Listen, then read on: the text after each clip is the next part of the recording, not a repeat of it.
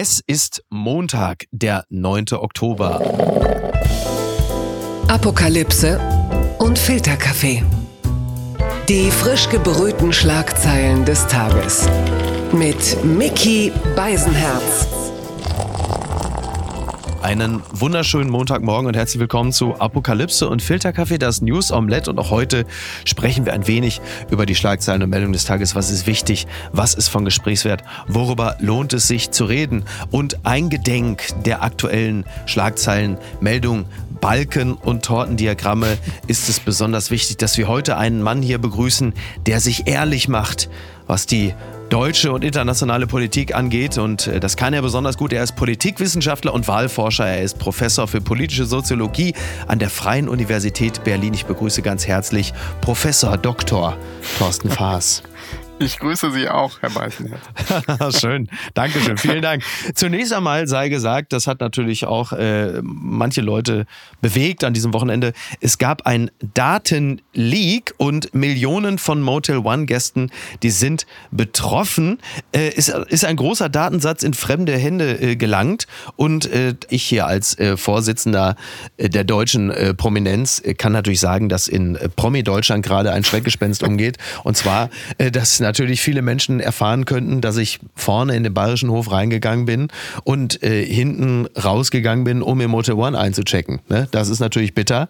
Inwieweit bist du da als Kunde dieser äh, honorigen Kette betroffen? Ja, ich bin ja Beschäftigter des Landes Berlin und insofern sind wir ja eh immer zur Sparsamkeit äh, angehalten. Und, Bist ja nicht äh, beim RBB, ne? Das stimmt, das stimmt. Und äh, wobei ich glaube, man kann auch aus guten Gründen im Motel One schlafen. Zum Beispiel sehr gute Gin-Auswahl tatsächlich. Das ähm, ist wirklich, das ist wirklich wahr, das stimmt. Also, das ist so. Ja, das ist wirklich so. Die, äh, ich finde sogar, dass das Motel One eine äh, hervorragende äh, Hotelbar hat. Also Absolut. nicht nur die Gin-Auswahl ist gut, es ist recht gemütlich eingerichtet sowieso. Hat ja das Motel One damals den Ibis Hotels komplett den Schneid abgekauft, weil man plötzlich gemerkt hat, man kann günstig einigermaßen ordentlich wohnen. Ich würde äh, den ganzen Autogrammjägern, die speziell im, äh, in Köln immer vor dem Savoy herumlungern, raten, dieses Datenleak für sich zu nutzen, denn sehr viel aus der deutschen äh, Umlautprominenz, die steigen natürlich im Motel One ab, sehr klar, gerade auch zur Wiesenzeit und so, vielleicht fürs nächste Jahr. Ne? Liegen immer günstig, verkehrsnah. Stimmt, Insofern. stimmt. Also, äh, der, damit, ja. damit hätten wir den Werbeblock für heute dann auch beendet. Die Schlagzeile des Tages. USA entsenden Flugzeugträger ins östliche Mittelmeer. Das berichtet NTV. Die USA kündigen militärische Unterstützung für Israel an. US-Verteidigungsminister Lloyd Austin kündigt an, Washington werde der israelischen Armee zusätzliche Ausrüstung und Munition zur Verfügung stellen. Eine erste Lieferung werde noch heute auf den Weg gebracht und in den kommenden Tagen in Israel eintreffen. Ja, das ist natürlich das, was uns seit, seit Tagen und Stunden extrem bewegt. Die Situation in Israel der Überfall der Hamas, der offensichtlich für Israel überraschende Terrorangriff, der groß angelegte Terrorangriff und die große Frage, äh, nicht nur die große Frage, wie wird es weitergehen, sondern auch die große Frage, wie konnte es überhaupt dazu kommen? Gibt es da eigentlich schon irgendwelche Informationen, warum die Sicherheitsbehörden so massiv versagt haben? Ich glaube tatsächlich nicht, wobei sich das ja sehr schnell so als, als Hauptfrage rausgestellt hat. Ein mhm. Geheimdienst, der als einer der besten der Welt gilt, wie kann der so versagen? Ja. Eine Mauer oder eine Grenze, die für Milliarden angeblich gesichert ist, äh, die dann löchrig ist wie ein Käse. Ja. Das ist schon tatsächlich faszinierend und äh, man liest jetzt so Pearl Harbor und ähnliche Vergleiche. Mhm. Ja, 9-11 wird reingeworfen. Auch, ja. Genau, also, da, da aber das zeigt so ein bisschen, ja. was das für eine Dimension für das Land auch hat. Ja. Ich meine, es ist ja ein kleines Land, das vergisst man zuweilen. Genau. Nee, aber unvorstellbar tatsächlich. Die Welt ist irgendwie aus den Fugen geraten, hat man so das Gefühl. Ja, das, das impliziert aber, dass sie vorher noch in den Fugen geraten sei. Und das ist ja etwas, was wir nun wirklich, also ich, ich habe gestern äh, bei Freunden in München in der Küche verbracht und mit denen habe ich schon sehr niedergeschlagen, ähm, zwei Tage nach dem 24.02.2022 in eben derselben Küche gesessen. Und man hatte das Gefühl, jetzt sind wir wirklich an dem absoluten Schlusspunkt der Entwicklung angekommen, aber wir äh, sehen, äh, dass die gewendeten Zeiten uns immer wieder neue ähm, Lagen und Niederlagen präsentieren. Und klar, ne, wir haben in den letzten Stunden und Tagen sehr viele Bilder gesehen, sehr viele Bilder, die wir nicht sehen wollten, aber die wir möglicherweise auch sehen mussten, um vielleicht mhm. besser zu verstehen, was da wirklich passiert. Und die Frage, die sich alle stellen, ist, wie wird sich das Ganze entwickeln? Also wie wird Syrien reagieren? Wie wird der Libanon reagieren? Es äh, hagelte aus dem Gebiet dort auch äh, Raketen. Was passiert mit der Hamas? Wie wird Israel reagieren? Es ist ja alles völlig unklar und wir, wir stehen da und, und blicken auf etwas, von dem viele sagen, das wird ein Flächenbrand wir wissen es nicht. Und die USA sichern Israel ihre Unterstützung zu, obwohl die USA doch eigentlich gerade eben erst sich sehr, sehr stark auf die Ukraine konzentrieren wollten, was die Unterstützung angeht. Ja, absolut. Also das meinte ich auch, ne? dass, dass man wirklich das Gefühl hat, diese Selbstverständlichkeiten, die wir ja doch über viele Jahre, Jahrzehnte gewohnt waren, vor allem auch der Frieden, den wir in Europa genießen durften, ja. der scheint äh, mindestens bedroht, an vielen Stellen eben auch fast Geschichte zu sein. Mhm. Und das ist ja nicht irgendwie ein kleiner Terroranschlag, sondern das ist ja, ähm, ja. wohl orchestriert, auch perfekt geplant, ähm, minutiös, äh, auch ja. die innenpolitische Situation ausnutzend, die es natürlich auch in Israel gegeben hat. Klar. Ne? Also das ist schon tatsächlich was, was aus der Ferne immer ganz schwer zu beurteilen ist, aber was einen wirklich einfach schockiert, äh, auch angewidert zum Teil, äh, aber auch irgendwo ratlos zurücklässt. Und ein letztes, du bist ja schließlich auch Politikwissenschaftler und Politik, wie wir auch in den folgenden Themen noch wieder erfahren werden, hängt ja auch sehr stark von der Vermittlung von Emotionen ab. Der Bundeskanzler hat dem Staate Israel seine volle Solidarität und sein Mitgefühl ausgesprochen. Er hat aber eigentlich alles vom Blatt abgelesen. Wie gefällt dir eine solche Performance in diesen Tagen, dass man nicht in der Lage ist, als Bundeskanzler diese doch sehr einfachen, weil aus dem Herzen, aus dem Bauch kommenden Worte zu sagen, ohne dass man einfach mal aufs, aufs Blatt schaut. Und da muss ich jetzt mal freie Redner wie zum Beispiel Christian Lindner mal positiv hervorheben, dem das wahrscheinlich anders gelungen wäre. Ja, vermutlich. Ähm, an der Stelle kommt vielleicht hinzu, dass gerade wenn es um Israel geht und dann so eine Situation, da muss wahrscheinlich wirklich jedes Wort und jede Silbe sitzen. Aber ich bin bei dir. Ich glaube, es gibt Situationen, da würde man sich über einen Blick in die Kamera und auch eine gewisse Warmherzigkeit freuen. Das ist ihm manchmal nicht so gegeben. Manchmal ist gut. ja, das finde ich ganz ja. interessant, weil ja. ähm, ich glaube, wenn man das vergleichen würde mit seiner Vorgängerin, ich bin gar nicht sicher, ob er weniger kommuniziert tatsächlich als sie. Mhm. Aber das hat sich tatsächlich so eingebrannt und solche Situationen, die tragen dann natürlich noch umso mehr dazu bei. Das ist ohne Zweifel richtig. Wenn man gar nicht mehr weiter weiß, dann ist es gut, dass wir am anderen Ende der Leitung zuverlässig jemanden haben, der sich auskennt. Es ist äh, der Reporter, der Chefreporter der Springer-Gruppe und der Podcaster des Podcasts Ronsheimer, damit habe ich den Namen jetzt schon verraten. Paul Ronsheimer. Ähm, klassische Frage, wo erwische ich dich gerade, Paul? Miki, du erwischt mich tatsächlich gerade am Flughafen in Tel Aviv. Bin gerade durch die Sicherheit, habe einen 36-Stunden-Trip hinter mir, weil ich aus der Ukraine kam, dann in Warschau war, in Prag, dann in Zypern. Alle Flüge wurden gestrichen. Bin mit El Al dann gelandet und das Schöne war, gerade haben hinter mir junge Mädchen ähm, gesungen, ist äh, Lebe Israel, the people of Israel live.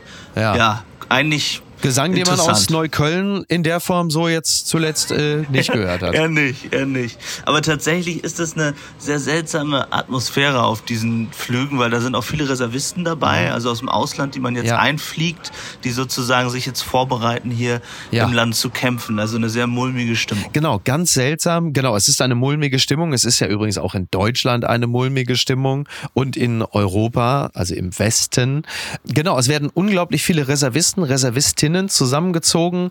Äh, Netanyahu hat gesagt, wir befinden uns im Krieg. Das kann man, glaube ich, ähm, in Anbetracht dessen, was gerade passiert, auch guten Gewissens sagen. Zunächst einmal nochmal das persönliche Gefühl, wenn man mit einer Airline fliegt, die selber äh, ein Raketenabwehrsystem hat. Wie fühlt sich das an, mitten reinzufliegen in ein Gebiet, in dem die Raketen gerade fliegen? Es fühlt sich irgendwie gut an, weil man den Israelis mehr zutraut als den Deutschen in jedem Flugzeug, finde ich. Ja, okay. Tatsächlich hast du recht. El Al hat äh, Raketenabwehr. Ich habe was doch ein ähm, Wahnsinn ist, der, oder? Ja, ab, total. Ist auch die einzige äh, Maschine wahrscheinlich, das ist der einzige Grund oder der Grund, warum die vor allem fliegen. Obwohl ich gehört habe, dass Kollegen heute Morgen auch ganz normal mit Ryanair gelandet sind. Auch das geht offenbar teilweise okay. noch. Okay. Ähm, die Situation in Tel Aviv, in Israel und in den angrenzenden Gebieten, die Leute, mit denen du sprichst, was sagen die dir? Wie wird die Situation sich entwickeln? Blicken wir auf Syrien? Dann blicken wir auf den Libanon, aus dem schon Raketen jetzt zuletzt auch geflogen sind. Äh, es gibt nicht nur die Hamas, sondern es gibt auch eine Gruppierung, die nennt sich Islamischer Dschihad. Die wollen alle Geiseln frei, also sie wollen, sie haben Geiseln genommen und sie wollen ihre Leute freigelassen wissen. Auf der anderen Seite hat Netanyahu angekündigt, den Gazastreifen äh, into rubble, also in Geröll zu verwandeln. Dort sind aber Menschen gefangen gehalten. Dort sind Geiseln genommen worden von der Hamas. Was bedeutet das? Das bedeutet, äh, dass momentan keiner genau weiß, wie diese Militäroperation abläuft. Mhm. Ich habe mit ein paar Leuten sprechen können, auch aus dem Militärumfeld und äh, telefoniert. Erst einmal ist es so, ja. dass wirklich jeder irgendjemand kennt, ähm, ja. der tot ist, der entführt wurde über verschiedene äh, Kreise. Also jeder kann dir eine persönliche Geschichte erzählen. Man darf ja nicht vergessen, ja. wie klein das Land ist in Wahrheit. Also ja. erst einmal ist es wahnsinnig getroffen davon. Und wenn man das dann militärisch betrachtet, ist es eben etwas, was es noch nie gegeben hat. Mhm. Also 100 naja, Geisel. ganz kurze, ja genau, nur kurze Frage. Genau, 100, es ist, es wird ja immer eingeordnet irgendwo zwischen Bataclan und 9-11.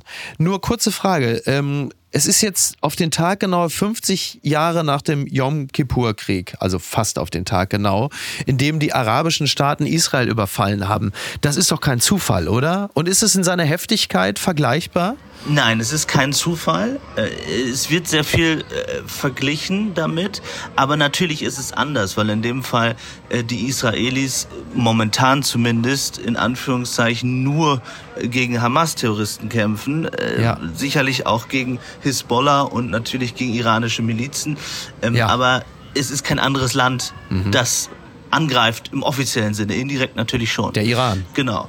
Ja. Das macht es anders, aber es macht es durch diese Geiseln eben äh, ja, viele fragen sich, wie soll das gehen? Also es wird darüber diskutiert, mhm. das was ich höre, dass es eine Operation geben könnte, also der Versuch erst einmal diese Geiseln zu befreien, um dann eine brutale mhm. Militäraktion zu starten, ja. weil die Frage ist ja, wie viele sterben von den Geiseln, wenn sie jetzt angreifen? Naja, die Hamas scheut ja auch nicht davor zurück, äh, Palästinenser äh, als menschliche Schutzschilde zu benutzen, indem sie sich zum Beispiel in Krankenhäusern verschanzen oder sonst wo. Also da scheint es ja äh, nicht allzu realistisch, dass sie jüdisches Leben in irgendeiner Art und Weise als so wertvoll erachten, dass sie äh, die Unversehrtheit der Geiseln gewahrt wissen wollen. Gerade wenn wir die ganzen Fotos und Videos gesehen haben, wie sie mit den Menschen oder den gestorbenen Menschen umgegangen sind. Absolut. Ich glaube, das ist etwas, was ich, du hörst hier im Hintergrund die, die Anzeige im Flughafen, ähm, was ich sozusagen hier, also was sozusagen jeden beschäftigt. Ja, man bekommt die ganze mhm. Zeit diese Videos zugeschickt. Das ist absolut brutal. Ja, und ähm, wenn man sieht, wie dort eben mit diesen Geiseln umgegangen wird, ja, egal ob äh, Kinder, äh, Frauen, ja. was gemacht wird. Und das sorgt natürlich auch hier in der Bevölkerung für, mhm. also so ein bisschen zwischen erschüttert und fast taub davon. Die müssen, ja. müssen sich erstmal wieder finden. Absolut. Jetzt die Frage natürlich, was das Timing angeht. Yom Kippur-Krieg, klar. Auf der anderen Seite gibt es natürlich andere Situationen. Du hast einerseits eine Annäherung Saudi-Arabiens an Israel. Du hast den Krieg in der Ukraine und möglicherweise ein Aufmerksamkeitsvakuum in der Welt, das diese Situation möglich gemacht hat? Fragezeichen. Ich denke schon, dass das alles miteinander zusammenhängt. Ich glaube auch, dass Putin ein großes Interesse daran hat, dass die Aufmerksamkeit jetzt hier ist und dass auch Russland in gewisser Weise die Hamas unterstützt hat. Mhm. Ich glaube auch, dass möglicherweise die Terroristen natürlich die Sorge hatten oder haben vor einer noch größeren Annäherung mhm. von Saudi-Arabien zum Beispiel und anderen Ländern an Israel, was dann ihre Situation schwieriger machen würde, was vielleicht auch den Zeitpunkt erklären kann. Also viele ja. Dinge, die es erklären können. Was hier noch keiner erklären kann, ist, wie es sein kann, dass sie mit teilweise ja wirklich hochmodernen Waffen angegriffen haben und mit Fallschirmen und ja. mit Raketen und wie einfach ja. sie durch diese Zäune gekommen sind. Das kann hier noch niemand erklären, aber tatsächlich ist es so, dass man das erstmal komplett zur Seite schiebt und sagt, wir müssen jetzt geeint sein und wir müssen jetzt mhm. die Geiseln vor allem zurückholen und sie wollen sich verteidigen und ja, das ist das, was jetzt im Vordergrund steht. Deswegen glaube ja. ich, ist diese Aufarbeitung momentan noch weit weg. Mit äh, Narges Mohammadi hat gerade eine Iranerin den Friedensnobelpreis gewonnen. Warum sollte das auch der deutschen Bundesregierung zu denken geben? Weil die Bundesregierung eigentlich in den vergangenen Jahren außenpolitisch, also beide muss man sagen, sowohl die Merkel-Regierung als auch die SPD-Beteiligung alles falsch gemacht hat, was man falsch machen konnte. Insbesondere unser Bundespräsident Frank-Walter Steinmeier, der mhm. einerseits die Annäherung an Russland gepredigt hat, die Annäherung an den Iran.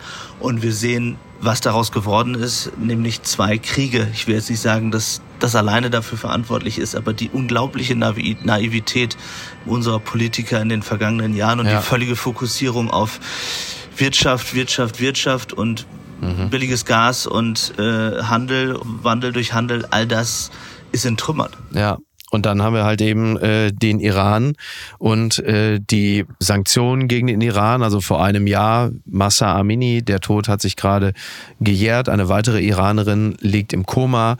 Du hast aber andererseits die Regierungsgarden, die immer noch nicht auf der Terrorliste sind. Wäre das jetzt nicht mal die richtige Gelegenheit, da äh, sich weiter mit dem mit dem islamischen Staat äh, Iran zu befassen? Ja, aber wir schaffen es ja nicht mal im eigenen Land dafür zu sorgen, ähm, dass aus den Worten Taten oder Konsequenzen werden. Ja, also wenn Olaf Scholz heute sagt, äh, das ist nicht zu ertragen, dass äh, dort äh, mhm. die Hamas-Terroristen gefeiert werden und man lasse das nicht zu, dann kann ich nur sagen. Du meinst doch, auf den Straßen genau, Berlins beispielsweise. Auf den Straßen ja. Berlins. Und wenn er sozusagen sagt, wir akzeptieren das nicht, dann muss man sagen, doch, wir akzeptieren es ja, weil es passiert und es hat keine Konsequenzen. Also ich glaube, bevor wir natürlich uns global umschauen, könnten wir in Deutschland sehr viele Dinge machen. Mhm. Einerseits die Förderung einstellen, andererseits härter und mit absoluter Härte gegen die vorgehen, die diesen Terror, diesen unglaublichen Terror gegen Israel auch noch feiern. Warum ist es gut, letzte Frage, dass sich Nancy Faeser ab sofort wieder stärker auf ihr Amt als äh, Innenministerin konzentrieren kann? Und warum wird das wichtig sein? Da fehlen mir wenig Gründe ein, weil ich glaube, sie ist so geschwächt als Innenministerin mit dem Ergebnis, dass sie kaum in dem Amt noch gewinnen kann. Mhm. Eine noch abschließende Frage, denn äh, Annalena Baerbock wird bei mir bei NTV zu Gast sein. Äh, welche Frage hättest du an die deutsche Außenministerin? Ob sie überhaupt irgendwas zu melden hat denn wir sehen es in der Taurus-Debatte, wir sehen es in der China-Debatte, wir sehen, dass der Kanzler eigentlich die Außenpolitik macht und ähm, Annalena Baerbock, finde ich, teilweise gute Ansätze hat, aber das nicht so richtig ins Politische übersetzen kann.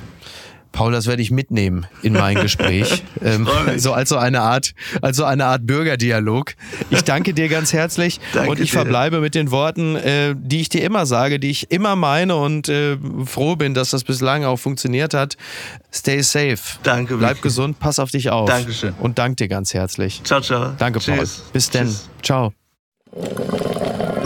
Werbung mein heutiger Werbepartner ist der neue Podcast Milli Vanilli, ein Popskandal von Wondery. Ich kann mich noch sehr gut erinnern, es war Anfang der 90er, als äh, die Nation ihre Unschuld verlor, die Musikbranche verlor ihre Unschuld, die Nation war in Schockstarre, es war eine, äh, ein nationaler Verrat. Ich war 13 Jahre alt und, und dachte, oh Gott, äh, die Welt bricht zusammen, denn diese beiden Typen, die so fantastisch gesungen haben, ja, die, also die haben also streng genommen äh, gar nicht. Und die neue sechsteilige Podcast-Serie Milli Vanilli, ein Popskandal, gehostet von Aminata Belli, der erzählt von einem der größten Skandale der Musikgeschichte, denn als 1990 herauskommt, dass Rob und Fab, die beiden Gesichter der Band Milli Vanilli, keinen ihrer Songs selbst gesungen haben, da sorgt das für eine riesige Aufregung in der Öffentlichkeit. Und die beiden Künstler, ja, die wurden zur Zielscheibe der Medien für ihren Ruhm und Erfolg haben sie die ganze Welt belogen. So wird die Geschichte häufig erzählt, aber das ist nur die halbe Wahrheit. Milli Vanilli, ein Popskandal, gibt einen nie dagewesenen Einblick in das, was wirklich passierte, als aus dem Popmärchen ein Albtraum wurde. In exklusiven Interviews kommen Menschen zu Wort, die die Geschichte hautnah miterlebt haben, unter anderem Frontmann Fab Marvin, die Produzenten Frank Farian und Ingrid Segiet und viele mehr. Es ist eine Geschichte über Macht, und darüber, was passiert, wenn sie in die falschen Hände gerät. Es ist auch ein Einblick in das Pop-Business, wie Menschen zu Stars gemacht werden, wie schnell sie fallen können und wie weit sie bereit sind, für den Erfolg zu gehen. Milli Vanilli, ein Popskandal, gibt es überall da, wo es Podcasts gibt. Alle Infos findest du, wie immer auch in den Show Notes. Und jetzt weiterhin viel Spaß mit der heutigen Folge, die ich übrigens ausschließlich selbst gesprochen habe. Entzauberte Scheinriesen. Da können Sie sich jetzt aussuchen, wer das sein soll, meine Damen und Herren. Bayernwahl. CSU wohl mit schlechtestem Ergebnis seit Jahrzehnten. Grüne, Freie Wähler und AfD eng beieinander. Das berichtet der Spiegel. Bei der Landtagswahl in Bayern hat die CSU ihr Ergebnis von 2018 ersten Hochrechnungen zufolge unterboten. So, jetzt spreche ich ja mit dem Wahlforscher Thorsten Faas. Was ist denn der aktuelle Stand? Also es ist jetzt schon mal klar, dass das als schlechtes Ergebnis, stets ausgewiesene Ergebnis von 2018, 37,2 Prozent, unterboten wird. Trotzdem stand Markus Söder in der ARD, in ZDF gewohnt breitbeinig da und sagte, schauen Sie, die Bürgerinnen und Bürger von Bayern haben einen klaren Regierungsauftrag erteilt. Das ist auch richtig, das ist nicht falsch, denn klar, er hat die meisten Stimmen auf sich vereinen können oder die CSU. Aber wie steht er denn gerade da, der Söder Markus? Ja, er kam mir schon sehr zerknirscht vor, ehrlich gesagt. Und das wirkte sehr Wirklich? professionell. Ja? ja, schon, äh, weil, weil es sozusagen diese Leichtigkeit, die er sonst durchaus vermitteln kann, die fehlte so ein wenig. Es war mhm. sehr pflichtschuldig. Ich danke X, ich danke Y. Und dann hat er auch sehr ja, weit ausgeholt, um zu erklären, mhm. äh, warum das eigentlich ein tolles Ergebnis ist. Ne? Früher war die Welt ganz anders und er hätte Umfragen gesehen. Da würde er persönlich auch quasi von den Wählerinnen und Wählern gerufen. Das Lieb machst sogar. du eigentlich nur, wenn du du gar nicht so sicher bist, was da eigentlich ja. deine Parteifreunde draus machen. Ja. Und wenn man um 18 Uhr Ilse Aigner gehört hat, die war jetzt auch gar nicht so euphorisch. Also mhm. er weiß natürlich, dass die CSU da gnadenlos Na, sein Ilse kann. Ilse Aigner ja. hatte man ja Entschuldige bitte, dass ich kurz unterbreche, weil Ilse Aigner hatte man ja zwischenzeitlich schon als mögliche Nachfolgerin für ihn ins Spiel gebracht. Sollte er, wahrscheinlich war es die magische 36-Prozent-Grenze oder so, ne? Ja, die Grenzen sind ja immer so ein bisschen flexibel an der Stelle. Irgendwann waren es mal 40, mhm. heute waren es dann irgendwie 36. Ja. Äh, witzig ja auch Ilse Aigner, Landtagspräsidentin in Bayern. Das, was Boris Rhein war, ehe er Ministerpräsident in Hessen wurde. Aber das ist bestimmt Zufall an der Stelle. Natürlich. Nein, aber das, ähm, man merkt schon, dass es in der Partei gärt. Ich meine, es geht ja nicht nur um diese Prozentzahlen, sondern auch, wie viele Mandate gibt's, ne, was hängt da alles an Infrastruktur ja, dran. Und er hat einfach noch nie so richtig geliefert, seit er in Amt und Würden mhm. ist als Ministerpräsident. Ja. Also mal schauen. Er, das schien mir so ein bisschen Offensivverteidigung zu sein, wissend, äh, dass die aber auch nötig ist vielleicht. Total. Naja, es ist ja immer so, Markus Söder verkauft es ja immer so, als hätte die CSU in Bayern unglaublich viel auf den Weg gebracht. Unterhält man sich aber mal mit Bürgerinnen und Bürgern unterschiedlichster Couleur, da ist es überhaupt nicht so. Also da hört man man wenig Positives. Äh, da hört man wirklich ganz viel das, was in dem Falle gibt es sogar wirklich den Brückenschlag zwischen Journalismus mhm. und dem einfachen Bürger, dass da nämlich ganz vieles liegen geblieben ist. Infrastrukturell von Windrädern mal ganz zu schweigen. Äh, ganz viele Projekte, die eben nicht umgewandelt worden sind. Also die Unzufriedenheit mit Söder ist groß. Plus, und da kommen wir jetzt zu äh, dem Kollegen Aiwanger und auch zur AfD, die etwas heftiger sich äußernde Unzufriedenheit, äh, die sorgt ja auch dafür, dass zum Beispiel von der CSU, ich glaube es waren 90.000 oder so, zur AfD rübergewandert sind. Und da ist natürlich die Frage, die im Raum steht, ist der Sound von Söder, der sich nach rechts hin verschärft hat, äh, hat er der klassische äh, Talk, den man dann hat. Also hat dieser, dieser AfD-Kopisten-Sound am Ende wieder mal dazu geführt, wie man so schön sagt, das Original zu wählen? Ja, ein Stück weit ist es natürlich die Themenlage. Wir haben einfach sehr, sehr viel über Migration, Asyl gesprochen in den letzten Wochen und man sieht gerade auch auf der Zielgeraden ist da nochmal eine Menge passiert hin, ja. hin zur AfD. Tatsächlich auch gar nicht so sehr zu den Freien Wählern. Die sind sogar nochmal ein bisschen zurückgegangen mhm. im Vergleich zu den ganz hohen Werten. Aiwanger ist sogar enttäuscht. Ja, da war ja auch noch so ein bisschen Dynamik so am hatte er sich zumindest geäußert. Ich glaube, er kann letztlich ganz zufrieden sein. Aber was du siehst, ist tatsächlich, dass es Alternativen gibt. Äh, mhm. ländlicher Raum, der neigt tatsächlich inzwischen zu den Freien Wählern. Die sehen sich mhm. auch eher durch jemand wie Hubert Aiwanger vertreten als durch jemand wie Söder. Ja. Und dann natürlich, wenn es ganz Unzufriedene mit rechten Einstellungen sind, dann ist die AfD natürlich auch sofort bereit und steht da. Also, das ist sicher schwieriger geworden für Söder, aber interessant ist natürlich der Kontrast Bayern-Hessen. Ja. ja. der eine gewinnt acht Prozentpunkte dazu, äh, der andere verliert ein bisschen was. Das wird Söders Position vorsichtig formuliert jetzt nicht massiv stärken. Das ist absolut absolut korrekt. Zu Hessen kommen wir auch gleich. Ich würde nur noch mal ganz kurz gerne auf die SPD und die FDP in Bayern zu sprechen kommen, denn das sind zwei Ampelparteien, die zusammengenommen bei wie viel Prozent jetzt, glaube ich, liegen? So ungefähr elf oder so, ne? Knapp elf. Das mhm. ist ja wirklich absolut jämmerlich. Äh, nimmt man dann äh, noch die Grünen dazu, dann landen sie ungefähr so bei 27 Prozent. Also die Ampel ist in Bayern bei 27 Prozent. Ähm, Gerade die FDP, nach allem, was ich weiß und was ich höre und auch von Journalistenkollegen lese, macht die FDP in Bayern eigentlich einen ziemlich guten Job. Das sind ernsthafte Politiker, das sind auch keine, also wenn man jetzt mal von Martin Hagens Foto mit den Feuerwerkskörpern absieht, dann sind das eigentlich, sind das eigentlich durchaus Leute, die seriöse Politik betreiben. Woran liegt's? Hat äh, jemand wie Hubert Aiwanger mit seiner, sagen nennen wir es mal vorsichtig, radikal-liberalen Politik versus die Grünen äh, der FDP noch ganz nebenbei zusätzlich den Schneid abgekauft oder was hat es damit auf sich? Ich meine, die SPD ist auch super kraftlos, nichts Absolut. Ich meine, die SPD in Bayern ist tatsächlich spannend, mhm. weil du siehst, wie die SPD eigentlich die Großstädte verloren hat an die Grünen. Ja. Und die SPD war nie richtig stark in Bayern, aber wenn, dann war sie so in München, Nürnberg. Äh, das waren so ihre Hochburgen. Mhm. Die sind jetzt weg. Das sind grüne Hochburgen, wenn überhaupt geworden. Ja. Also insofern SPD echtes Strukturproblem. FDP ist so zwischen Baum und Borg irgendwo. Ne? Du kannst nicht gleichzeitig Opposition, Regierung sein, gegen dich selber kämpfen, mehr Profil zeigen, aber auch Geschlossenheit. Das passt alles im Moment nicht so recht zusammen. Und selbst wenn du dann, und das sagt man dem Kollegen Hagen ja durchaus nach, guter Redner, gute mhm, Ideen, absolut. aber das dringt einfach nicht durch. Dafür fehlen auch einfach Ressourcen. Ich meine, es ist eine kleine Partei, äh, auch in Bayern ähm, äh, gewesen. Da ist einfach kein Platz für auf der Agenda gerade. Und bei der Vielzahl an Parteien, warum dann FDP wählen, wenn die irgendwie doch auch in diesem Ampel mhm nennen wir es mal, Sumpf drin sind, dann hast du freie Wähler, AfD, CSU, die alle um dann ähnliche Wählerklientele buhlen. Ja. Das setzt die Reihe auch schön fort. Und ein Satz vielleicht gerade noch, wenn, ja. wenn du dir anguckst, FDP 2009, 2013, als sie damals am Ende aus dem Bundestag geflogen sind, der Verlauf damals war sehr, sehr ähnlich zu dem, was wir jetzt erleben in Umfragen und auch bei Landtagswahlen. Und auch das weiß die FDP natürlich. Nur kriegt sie es nicht ins Positive gewendet. Ja, aber sie wissen halt nicht, wie sie damit umgehen sollen. Also das mhm. ist schon sehr düster gerade für, für den Ausblick der Partei. Verlierer des Tages.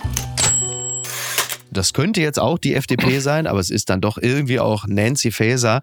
CDU siegt deutlich Schlappe für SPD und Faeser, das berichtet NTV. Für Hessens Ministerpräsident Rhein und die CDU bringt die Landtagswahl in Hessen eine deutliche Bestätigung. Innenministerin und SPD-Spitzenkandidatin Faeser fährt für ihre Partei eine deutliche Schlappe ein. Ja, die AfD ist äh, nach allem, was wir wissen, jetzt die zweitstärkste Kraft in Hessen und somit ähm, auch fast schon bestätigt, äh, irgendwie ja auch in Gesamtwestdeutschland. Wir zeigen ja alle gern mit dem Finger Richtung Ostdeutschland, sagen immer, ja, guck, typisch, so sind sie, die Ossis. Haben darüber immer auch ein Stück weit zum Beispiel Baden-Württemberg vergessen, wo die AfD immer schon sehr stark war. Und jetzt ist die AfD in Hessen, ich weiß nicht, was der letzte Stand war, aber sie kratzen schon an den 18 Prozent. Ich weiß nicht, wie es jetzt gerade aktuell aussieht. Ja, sogar ein bisschen drüber tatsächlich. Und also wirklich ja. deutlich Platz zwei inzwischen. Mhm. Auch überhaupt nicht mehr, ne, was am Anfang so ein Kopf an Kopf an Kopf Rennen war. Da sind sie jetzt wirklich deutlich vor vorne. Ja. Und einerseits finde ich ja, sollten wir auf Strukturen gucken und dann ist es irgendwie egal, ob da ein Zehntelpünktchen hier oder da ist. Aber Platz zwei heißt natürlich in Hessen, die werden die stärkste Oppositionspartei sein. Denen kommt also so eine das typische Kontrollfunktion zu. Also da hängt dann schon so ein bisschen was dran tatsächlich. Und auch das ist dann etwas, wo sich ne, so Dinge verschieben einfach, wo mhm. die plötzlich in Rollen kommen, wo sie bisher nicht waren. Ja. Ob sie das normaler macht, sei mal dahingestellt, äh, wahrscheinlich eher nicht. Davon ist nicht auszugehen. Die ähm, Spitzenkandidatin der SPD, Nancy Faeser, so gegen 18 Uhr, da lag sie bei 16 Prozent, da haben alle schon ein langes Gesicht gemacht und gedacht, hui, jetzt liegt sie, stand jetzt ungefähr bei fast 15 Prozent. Also das ist wirklich ein, ein desaströses Ergebnis. Dann gab es noch etwas, was sie sich dann im Beisein der Reporterin vorhalten lassen musste, nämlich, ich zitiere nur, desaströse Persönlichkeitswerte. Das lässt man sich ungerne sagen, wenn man gerade jemandem ja. gegenübersteht. Ähm, also ich sage das mal aus dem Bauch heraus. Ja, man, man kann ja Nancy Faeser vieles vorwerfen. Es hätte auch durchaus Gründe gegeben, zu sagen, dass Nancy Faeser nicht mehr Innenministerin sein darf. Stichwort Arne Schönbohm. Wofür man sie meines Erachtens aber auf keinen Fall aus dem Amt entlassen sollte, das ist das desaströse äh, Ergebnis in Hessen. Denn da hat sie sich ja wirklich als treue Parteisoldatin ihres Bundeskanzlers und und hm. äh, ich wollte schon sagen Parteivorsitzender, das ist ja gar nicht mehr, Olaf Scholz äh, erwiesen und ist in diesen Wahlkampf gezogen, wissend, ahnend, fürchtend, dass das richtig auf die Fresse gibt. Also sie dafür jetzt äh, als Innenministerin abzuberufen, das fände ich aber irgendwie auch, weiß ich nicht. Also alle sagen ja auch, wir stehen, also Kevin Kühnert, der Generalsekretär, hat ja gesagt, wir stehen voll hinter ihr. Uh. Die Reihen haben sich geschlossen. Mhm. Ich glaube auch, dass man in diesen Zeiten die Innenministerin nicht, nicht austauschen kann. Ja. Was ich ganz spannend finde, ist tatsächlich, also ja, schlechtestes Ergebnis für die SPD aller Zeiten. Hessen war ja eigentlich ein Stammland der SPD. Mhm. Aber wenn du dir anguckst, äh, Grüne, SPD 2018 exakt gleich stark ja. und auch jetzt eigentlich ziemlich gleich stark. Die Grünen sogar unter Al-Wazir ein bisschen mehr verloren, mhm. aber der kommt bisher eigentlich recht ungeschoren durch diesen Wahlabend. Alles das konzentriert stimmt. sich so auf ja. Nancy Faeser. Finde ich ganz interessant. Ähm, ne? Sie ist natürlich auch eine interessantere Person, auch eine interessantere ja. Besetzung gewesen, ne? Bundesministerin und so weiter. Ja. Aber äh, fairerweise muss man sagen, da gibt es eigentlich noch eine Partei, die ist in genau der gleichen Situation. Aber das ist irgendwie, geht so ein bisschen unter. Ja, das geht ein bisschen unter. Das, das, ja, genau. Also wir sind ja sowieso, das hast du ja gerade schon auch was Bayern angeht, auch schon angerissen. Wir befinden uns ja in einer totalen Affektokratie. Also das, die Emotion überwiegt alles. Und wer emotionalisiert, also ne, also Bayern, Söder, schauen Sie, die Grünen wollen uns alle kaputt machen. Dann hast du auf der anderen Seite die Grünen, die haben ja auch eine gewisse Gefühligkeit und eine Idee von einer anderen, möglicherweise besseren Welt. Die können bei ihrer Kernklientel ja irgendwie punkten. Und dazwischen hast du dann so laue Parteien wie die SPD, die kommen immer mit irgendwas wie, ja, soziale Gerechtigkeit, ja, gut und schön. Hm. Dann hast du die FDP, die sagen, ja, Liberalismus, das machen andere ja jetzt mittlerweile auch irgendwie besser. So die Freien Wähler und die AfD, äh, die natürlich auch sagen, so jetzt ist mal Schluss hier, wir wollen die Migration begrenzen. Also sie setzen irgendwie alle auf andere Affekte und andere Parteien zerreiben sich da irgendwie so dazwischen und können nicht mehr so richtig punkten. Und das ist jetzt auch das Ergebnis. Du hast jetzt dann die AfD beispielsweise halt eben mit, mit 18 Prozent oder mehr. Ja, also AfD finde ich immer wichtig anzuerkennen, ne? du hast so zwei Quellen. Du hast einfach Leute, die sehr rechte Einstellungen haben in Deutschland. Mhm. Die hattest du ehrlicherweise auch immer schon. Ähm, und nur Exakt, haben die jetzt stabilen bei der, Sockel. Absolut. Nur finden die jetzt eben bei der AfD eine, eine sehr äh, schöne, gute Heimat für sie. Ja. Und die große Unzufriedenheit, wo es die AfD einfach auch schafft, das in ihre Bahnen zu lenken. Ja. Bei Nancy Faeser kommt, glaube ich, dazu, Innenministerin, denkt man so, klar, Amtsbonus, passt doch auch genau in die Zeit, ist aber, glaube mhm. ich, nicht so. Ja. Das ist kein SPD-Thema, im Gegenteil. Die Wählerschaft der SPD ist gerade, was so Migrationsfragen betrifft, mindestens unentschlossen. Manche würden sogar sagen gespalten. Das heißt, sind ja auch viele abgewandert zur AfD. Ja, aber das heißt, egal wie sie sich positioniert hätte, mhm. hätte sie immer auch Teile der SPD verprellt. Das war tatsächlich ähm, eine schwierige Themenlage. Was sie versucht hat, war ja so ein bisschen über Extremismus für die Demokratie. Mhm. Gab ja auch mal so ein, zwei Videos, die man da versucht hat, auf den Weg zu bringen gegen Boris Rhein. Hat aber keinen interessiert. Ja, oder wenn, dann die Falschen. Aber ich glaube, es war so ein bisschen, erst hast du kein Glück und dann kommt irgendwie noch Pech dazu. Äh, kommt noch Scholz dazu, ne? Erst ich, hast so. kein Glück und dann kommt auch noch Scholz dazu. Ja, oder... Ja, das stimmt schon. Äh, ne? Naja, also, du hast ja bei den AfD-Wählern, dann ist ja auch die Frage, ne? So, die, es gibt ja dann jetzt auch die, die Motivationslage und da gibt es halt so Sätze wie, ähm, ja, wir wissen alle, dass wir da Rechtsextremisten wählen, es ist uns aber egal. Und das stellt ja die Strategie, die äh, ganz viele, auch Journalisten, äh, gefahren haben. Wir müssen denen nur ausreichend sagen, dass sie da die Rechten wählen. Das interessiert sie nicht. Das interessiert sie nicht. Das wissen die. Oder sie nehmen es in Kauf. Und diese Strategie funktioniert überhaupt nicht. Und es ist schon bemerkenswert, dass du eine Elefantenrunde der Generalsekretäre der Parteien hast. Und alle werden gefragt, wenn sie jetzt eine Sache ändern könnten, dann sagen natürlich alle unisono Migration. Und zwar inklusive der Grünen. Mhm. Das ist ja äh, ein eindeutiger Hinweis darauf, inwieweit sich der Diskurs verschoben hat. Was, also ist natürlich grundsätzlich völlig richtig, sich eines Themas anzunehmen, das ein Gutteil der Bevölkerung anbelangt, ja. Aber es ist schon bemerkenswert. Ja, und ich glaube, an der Stelle müsste man schlicht auch ein paar Fakten den Emotionen vielleicht gegenüberstellen. Das ist ein komplexes Thema und es löst viele Emotionen aus. Aber wenn man sich mal so Wanderungssaldo anschaut und wie viele Menschen zu uns gekommen sind aus der Ukraine aus besten Gründen ja, ja. und auch noch hier sind, auch aus sehr nachvollziehbaren Gründen, darüber redet kein Mensch, sondern man führt dann so eine mhm. Debatte über diejenigen, die da aus Syrien, Afghanistan, sonst wo kommen. Die prozentual ja übrigens einen geringeren, einen viel, absolut, viel geringeren absolut. Anteil ausmachen. Die Bilder, das finde ich auch, wie du das medial wahrnimmst, würde ich gerne noch wissen, bevor wir gleich zum nächsten Thema kommen. Wir reden über, seit Wochen über Migration. Und die Bilder, die wir immer sehen, sind aus Lampedusa und mhm. äh, Flüchtlingsroute Mittelmeer. Das ist aber prozentual gesehen im Vergleich zu den Ukrainerinnen und Ukrainern, aber natürlich vergleichsweise gering. Also da hat doch auch die, die mediale Strahlkraft. Ja, beziehungsweise, ja? absolut. Äh, beziehungsweise, ich glaube, es kommen gar nicht mehr so viele Menschen aus der Ukraine hierher. Ja, ja, jetzt Nur was du nicht, oft klar. hast und was so völlig, was so völlig untergeht in der jetzigen Debatte, es kommen Leute nach Deutschland, aber viele gehen auch freiwillig wohlgemerkt zurück. Mhm. Ähm, und insofern muss man eigentlich immer den Saldo angucken, ne? wie viel bleiben denn tatsächlich auch hier. Ja. Und das ist, glaube ich, auch das, was die Kommunen so ächzen lässt, dass einfach sehr viele Menschen aus der Ukraine noch hier sind. Wie gesagt, aus sehr nachvollziehbaren Gründen, sagt aber niemand tatsächlich, äh, sondern es wird so eine Debatte über andere Länder, sichere Herkunftsländer und so weiter geführt. Wie können wir das verhindern? illegal, legal. Also da geht auch vieles durcheinander in der Debatte. An der Stelle kann man echt nur hoffen, dass das nach der Wahl, den beiden Wahlen jetzt so ein bisschen ruhiger vielleicht wird und man da doch an der einen oder anderen Stelle, wie hast du es gesagt, die Affekte so ein bisschen rausnimmt. Toi, toi, Absolut. toi. Was ist denn da schiefgelaufen?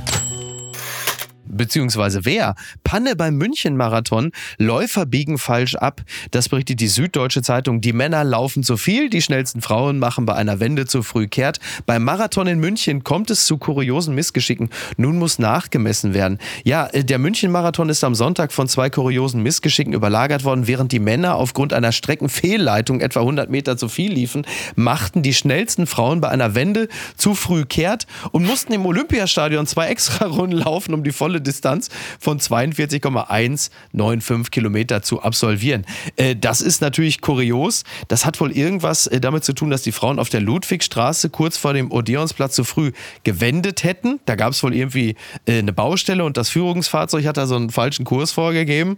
Und die Männer haben irgendwie auch eine falsche Abbiegung genommen. Das finde ich lustig. Übrigens, ich war ähm, am gestrigen Sonntag in München. Ich bin auch zur selben Zeit joggen gewesen. Also ich kreuzte die Marathonstrecke mehrfach lief auch einfach mal über einer Brücke, lief mit. Und ich muss dir ganz ehrlich sagen, Thorsten, du weißt, ich bin in der Showbranche, Applaus tut mir stets gut.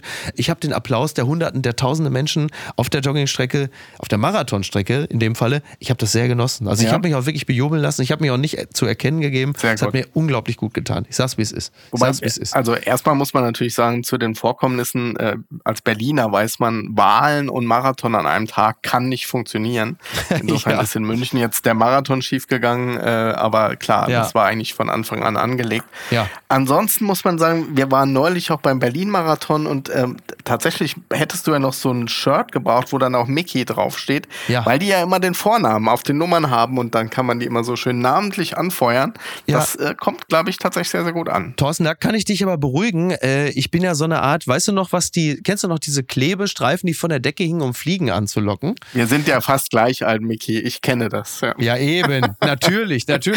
Und, bin, und, und äh, Thorsten, du, äh, du, man muss dazu sagen, ich bin ein großer Freund von äh, Autogrammjägern. Also ich kann an keinem Autogrammjäger vorbeigehen, ohne mich anzudienen. Ich habe sowieso immer so ein Shirt an äh, mit meinem kompletten Namen drauf und einem Foto von mir, dass die Leute das Gefühl haben, das könnte doch ein Prominenter sein. Das heißt, ich bin auch in dem Falle sofort, irgendwie habe gesagt, da ist ein Name drauf, der läuft durch die Gegend. Das muss ein Marathonike sein. Absolut. Und man hat es ja auch an meiner Figur erkannt. Also ich habe da schon diverse Daumen hochgekriegt. Und ja. auch am Laufstil nehme ich an. Am La selbstverständlich, selbstverständlich. Ja. Also da kann ich dir sagen, dass, also, aber ich möchte nicht, ich möchte nicht auf die Details gehen. Bitte empören Sie sich jetzt. Nach Blockade des BER Eurowings fordert von Klimaklebern 120.000 Euro Schadenersatz. Das meldet der Fokus nach Aktion am BER. Sollen die jetzt zahlen? Im November 2022, da wurde ja der BER zwei Stunden lahmgelegt. In diesem Falle waren ausnahmsweise mal andere schuld. Und 120.000 Euro Schadensersatz will die Lufthansa-Tochter haben. Sind 32 Flüge waren betroffen. Es gab 10 Annullierungen und eine Ausweichlandung in Leipzig. 21 Flüge hätten äh, durch die Störung eine Verspätung gehabt. Also ich muss ehrlicherweise sagen, 120.000 Euro finde ich sogar vergleichsweise günstig, wenn man bedenkt, wie viele da betroffen waren. Das hätte ich gar nicht gedacht. Ich war auch überrascht, Und, äh, wie, ein, günstig das ne, ist. Ja. Schon. ja. ja, war, Ganz ich dachte, toll, lohnt sich doch. Ja. Und jetzt, und jetzt lehne ich mich mal äh, weit aus dem Fenster. Das fordert natürlich die Eurowings völlig zurecht. Ist ja völlig klar, dass ein äh, Unternehmen, ein privates Unternehmen, warum sollen die auf dieses Geld verzichten? Ist ja logisch, dass sie sagen, wir wollen die Kohle zurück. Das ist ja selbstverständlich. Den so. Aktionären verpflichtet, insofern müssen sie das wahrscheinlich sogar tun. Absolut. Ich finde es interessant, wie sehr diese, diese Kleber wirklich polarisieren und dann mhm. auch in diese Details rein äh, äh ja. quasi haftbar gemacht werden. Ja. Ich meine, man kann viel darüber sagen, äh, aber das demonstriert wird in diesem Land, dass damit auch Kosten für andere verbunden sind. Klar. Das ist nun mal so, das gehört zur Demokratie dazu. Aber ja. an der Stelle, auch wenn die dann von den Straßen gezogen werden, teilweise ja martialisch, ja, ja. keinerlei Solidarität. Das ist schon sehr bemerkenswert, was, welchen Nerv das die da offenkundig treffen. Ja, unter anderem gibt es eine Person, ich will da noch gerne die Bildzeitung zitieren, dieses Mal in Berlin, Klima-Shakira blockiert schon wieder. Auch Klima-Shakira Anja Windel blockierte am Freitagmorgen mit etwa ein Dutzend anderen Klimakriminellen den die, die Bildzeitung nennt sie jetzt übrigens konsequent Klimakriminelle, den Potsdamer Platz. Windel kommt ursprünglich aus Straubing, studiert aber aktuell in Österreich. Finde ich auch geil. Klimaschakira. Wenn die jetzt den Dänenfäser heiratet, was da wofür neue Bildkomposita zustande kommen, das fände ich toll. Ähm, ich, ich muss, also du hast völlig recht mit dem, was du sagst.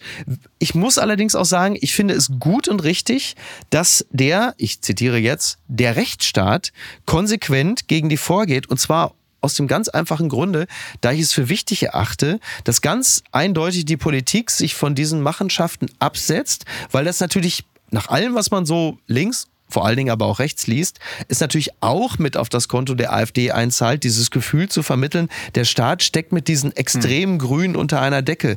Also ich weiß nicht, wie du das als, als Wahlforscher, als Politikwissenschaftler beobachtest, aber mein Eindruck ist es, dass der Staat auch gut daran tut, sich auch einfach über die konsequente Durchsetzung des Rechtsstaates davon abzusetzen, egal wie gut und richtig wir den Anlass des Klimaprotestes Nein, absolut, betrachten. keine Frage.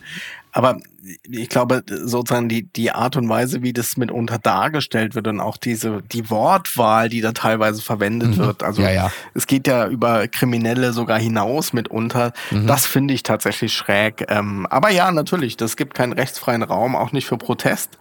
Aber man sollte ihn auch nicht größer machen, als er dann tatsächlich ist vielleicht. Blattgold. Heino will weiterhin nicht gendern. Gut, dass wir das auch noch erfahren haben. Vielen Dank, Rolling Stone. Gut, dass da nochmal jemand nachgehakt hat. Mir war gar nicht klar, dass das irgendwie unsicher ist, äh, ähm, dass da was im Fluss sei. Aber ja, muss äh, ich auch sagen. Also da danke, da wollte ich nur zum Schluss nochmal mich ganz herzlich beim Rolling Stone bedanken, dass sie da auch nochmal nachgehakt haben. Ja. Die einzige Enttäuschung, also ich hätte da von äh, Sasan Yasseri, liebe Grüße von Rolling Stone, erwartet, dass er sich da mal ein Stück weit auch für stark macht. Äh, das ist ja schließlich auch sicherlich ein musikalischer Held von ihm. Und wie es da weitergeht in Sachen Heino und Gendern. Also gerade wenn wir auch die aktuelle Nachrichtenlage betrachten, ist das sicherlich ein Thema. Das hätten wir heute theoretisch auch auf die Eins nehmen können, Thorsten, da sind wir uns sicherlich einig. So viel los im Moment einfach. Das wir ist, äh, ja, ja, da muss sowas leider mal nach hinten rutschen. Das, das ist manchmal so. Das ist absolut richtig. Ich möchte an dieser Stelle äh, den äh, großen Nils Mink mal zitieren, der da am Sonntag schrieb, am Freitag schien mir die Welt gefährlich genug und war doch die gute alte Zeit. Es ist, äh, glaube ich, das Gefühl, was wir alle gerade haben. Ich bleibe trotzdem mit einer positiven Note. Ich möchte ganz herzlich den Professorenkollegen Aladin El Mafalani äh, grüßen an dieser Stelle, den, also den Professorenkollegen von dir, nicht von mir, denn er kriegt heute das Bundesverdienstkreuz verliehen. Und da möchten wir ganz herzlich gratulieren, denke ich mal. Es sei denn, du Absolut. sagst, es Absolut. sei denn, du sagst aus, aus reinem Professorenneid, die verdammte Bitch soll dieses Bundesverdienstkreuz nicht kriegen. Jetzt kannst du noch Einspruch erheben, Thorsten. Nee, das würde ich nie sagen. Sehr nein, gut. nein, das, er wird das aus sehr guten Gründen kriegen. Ja. Und ähm, das sind auch wichtige Symbole, wo Leute sich einfach auch einsetzen. Insofern, nein, nein, es sei ihm sehr, sehr gegönnt. Und da, herzliche Glückwünsche. Da spricht der Profi. Thorsten, ich danke dir. Ganz herzlichen Dank. Immer schön, dich bei uns zu Gast zu haben. Und ich verspreche dir, ich werde mich persönlich dafür einsetzen, dass du auch schon vor uns wieder zu Gast sein wirst und nicht wir erst auf die finsteren Landtagswahlen äh, warten müssen, die dann irgendwann im nächsten Jahr auf uns warten. Das ist zu spät. Wir haben ja noch Europawahlen, Micky. Ah, siehst du, so, da hast du mich doch schon wieder. Sehr schön. Das ist das Schöne, wenn man Wahlforscher ist, da ist einfach, das ist, gebaut wird immer und gewählt wird immer. Ne? Das ist doch schön. Ja, zumindest sagen, wir, sagen wir es mal so. Ja, naja, ich weiß nicht. Also es wird zumindest immer gewählt. Sagen wir es mal so. Gewählt wird immer, was das Bauen angeht. Liebe Grüße an Clara Geiwitz. Ähm, Thorsten, mach's gut. Ich danke dir. Danke dir. Und allen anderen, seid nett zueinander. Bis denn. Bis dann. Ciao. Tschüss. Apokalypse und Filtercafé ist eine Studio Bummens Produktion mit freundlicher Unterstützung der Florida Entertainment. Redaktion Niki Hassania. Executive Producer Tobias Baukhage. Produktion Hannah Marahiel. Ton und Schnitt Niki Fränking. Neue Episoden gibt es immer montags, mittwochs, freitags und samstags. Überall, wo es Podcasts gibt. Stimme der Vernunft und unerreicht gute Sprecherin der Rubriken Bettina Rust. Ich dachte ja, wir machen einen Podcast zusammen, Joko, und dann ähm, hängen wir einfach ab, einmal die Woche, unterhalten uns ein bisschen lustige Alltagsbeobachtung, manchmal politisches ja. Take, dies, das, Feierabend. Was stattdessen passiert, ich muss Sport machen. Schöne naja, Scheiße. Auf eine gewisse Art und Weise ist es aber auch abhängend. Ne? ja gut, ähm, das ist aber so, so eine Entwicklung, die man natürlich nicht kommen sieht, wenn man einen Podcast beginnt, wo man aber, wenn man einen Podcast hat, wie wir beide, der jeden Donnerstag erscheint äh, und Sunset Club heißt, sehr dankbar darüber ist, dass zum Beispiel ein Gast wie Kai Pflaume sagt, hast du nicht Bock auf eine Klimmzug-Challenge? Ja, und jetzt mache ich seit zweieinhalb Monaten, trainiere ich Klimmzüge. Bald ist es soweit. Die große Auflösung, habe ich es geschafft, einen Klimmzug zu schaffen. Also habe ich es geschafft, ihn zu schaffen. Und die Laune ist im Keller bei mir, außer natürlich, wenn wir uns unterhalten miteinander. Aber den Rest der Zeit, den ich nicht mit dir Podcast mache, mache ich ja Sport. Ja, äh, schaltet doch einfach ein und hört rein. Wir würden uns sehr freuen. Und wenn es euch nicht gefällt, sagt es bitte keinem.